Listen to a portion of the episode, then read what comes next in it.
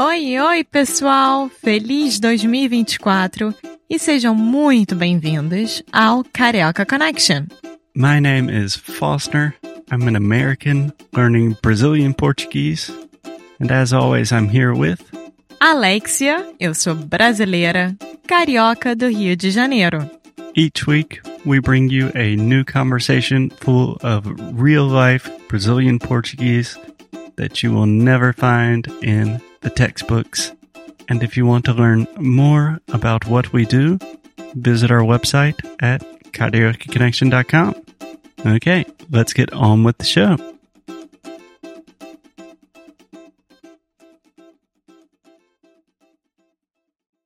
É sério, amor, a gente está gravando um episódio do Karaoke Connection.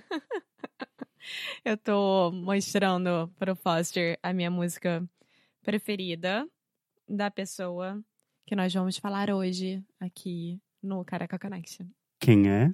Wilson Simonal. Wilson Simonal. Sim. Wilson Simonal.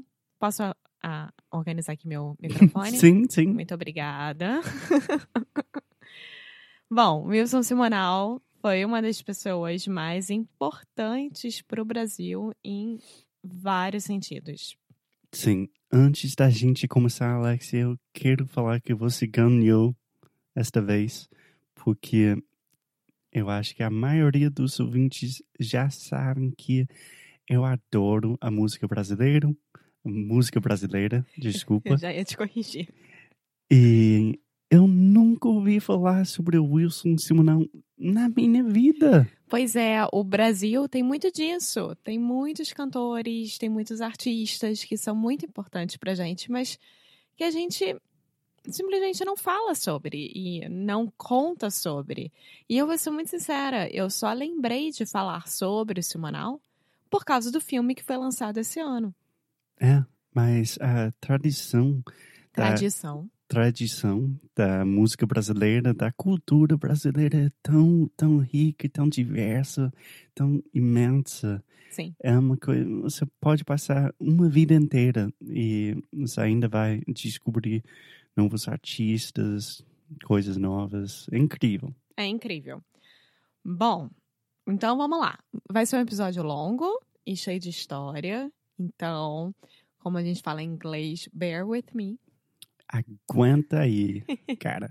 Aguenta aí. Mas tudo bem, a gente pode dividir em dois episódios e a gente fala muito sobre ele. Mas onde você quer começar, amor? Do começo. Faz sentido. Bom, então eu vou começar contando um pouquinho de como que o Wilson Simonal se formou, como é que ele chegou a virar um dos principais cantores negros do Brasil e por que que ele tomou essa fama toda e principalmente porque que ele acabou a vida dele com a carreira horrível e com a fama lá embaixo e etc. Então, Sim. e dias de glória e dias de luta.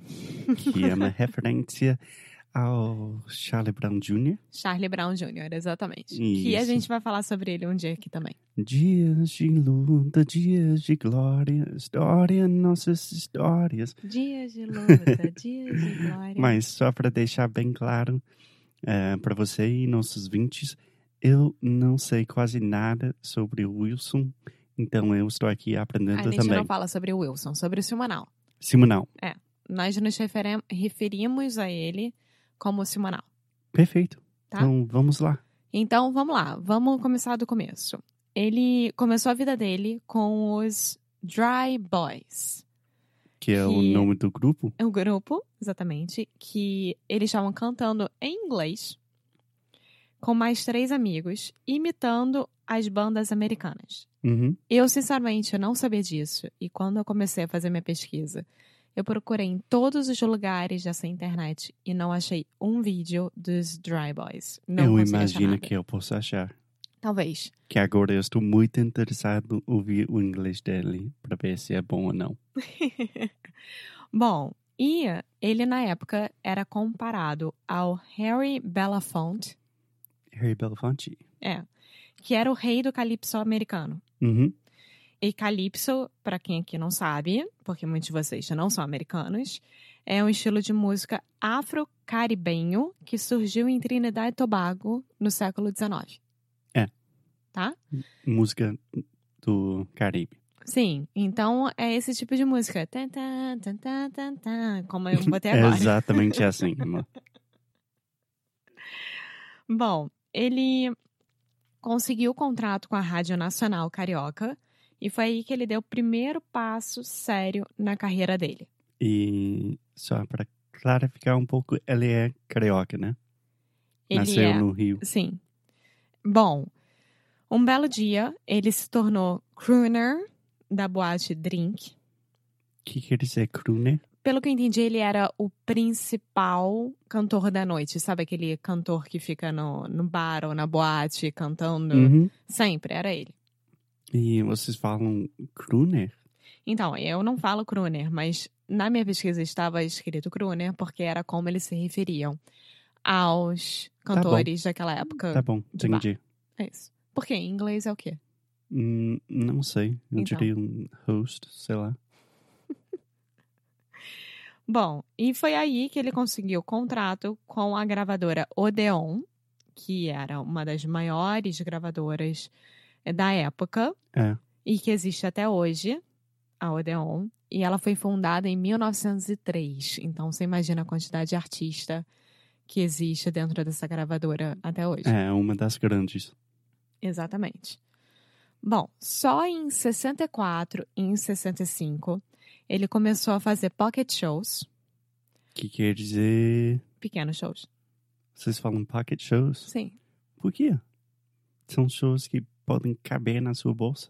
Pensa, pocketbook, pocket shows são pequenos.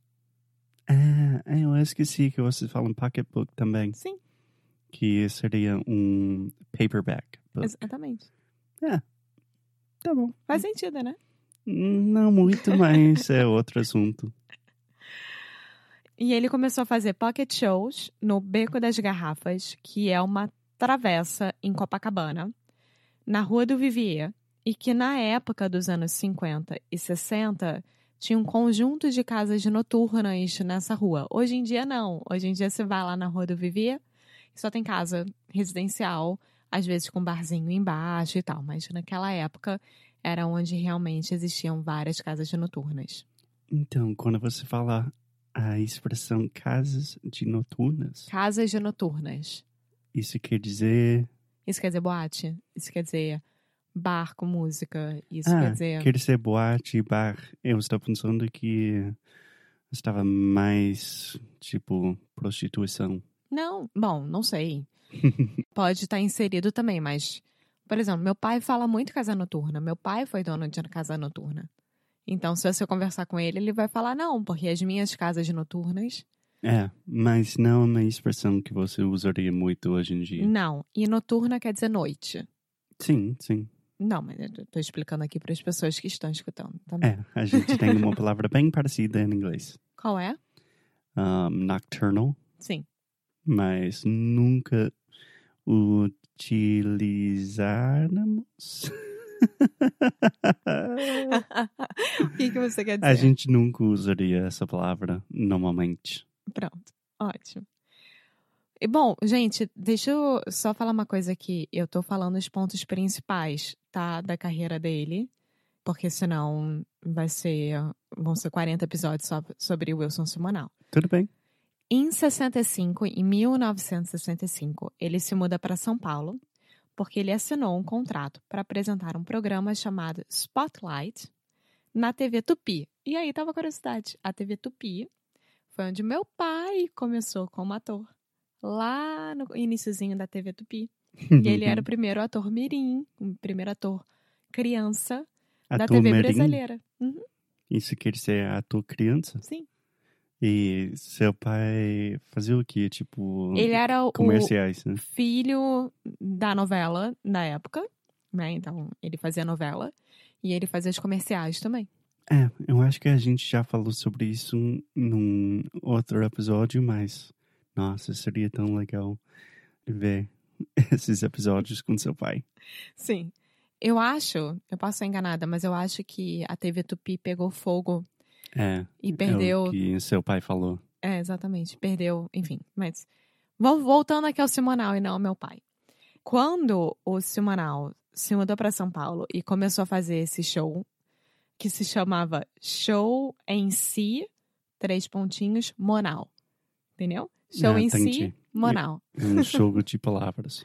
É, e um outro que é E Vamos-se Embora. Vamos embora. E esses dois últimos foram na Record, que era a maior emissora do país na época, maior do que a Globo, maior do que a TV Tupi, Uhum. Que ainda é importante hoje em dia. muito importante. Foi quando começou a ficar realmente conhecido. Então, isso só aconteceu em 1960 e 1970, tá? Foi quando ele começou a ter esses três programas de TV, um seguido do outro, em duas emissoras grandes do país. E foi quando as pessoas começaram realmente a conhecer o Simonal. Porque, gente, lembra, naquela época, se você não tivesse um networking muito forte, você não conseguiria virar um artista grande. Então, ele ganhou esses três programas e foi dessa forma que as pessoas começaram a reconhecer. É, também lembra que nessa época foi um boom do, da música brasileira. Tinha muita coisa acontecendo. Então, muitas pessoas lá. muitas pessoas. E hum, tem uma parte do filme que o filme mostra bastante que ele foi fazer um show, se eu não me engano, no Maracanãzinho, no Rio de Janeiro. Existe Uhum. Maracanã e Maracanãzinho. Eu posso ser enganada do lugar, mas de qualquer forma, ele chegou nesse lugar e começou a cantar essa música, Meu Limão, Meu, meu Limoeiro, que eu comecei a mostrar no começo desse episódio. Uhum. Como se chama a música? Meu Limão, Meu Limoeiro. Limoeiro. É, que é a árvore do limão. Limoeiro. Sim. Lemon tree. Sim. Nossa, não sabia. E aí, eu preciso assistir o filme e relembrar, mas pelo que eu entendi, ele deixou a plateia cantando. Meu limão, meu limoeiro. Todo mundo cantando ao mesmo tempo. Ele saiu do palco e o pessoal continuou cantando.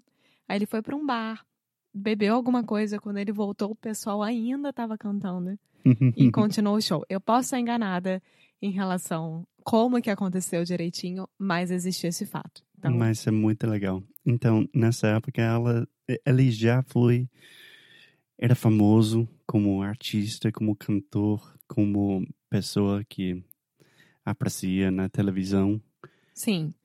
Porque quem ti- é, naquela época, é, programa de auditório era Uhum. muito importante, né, no Brasil e no mundo.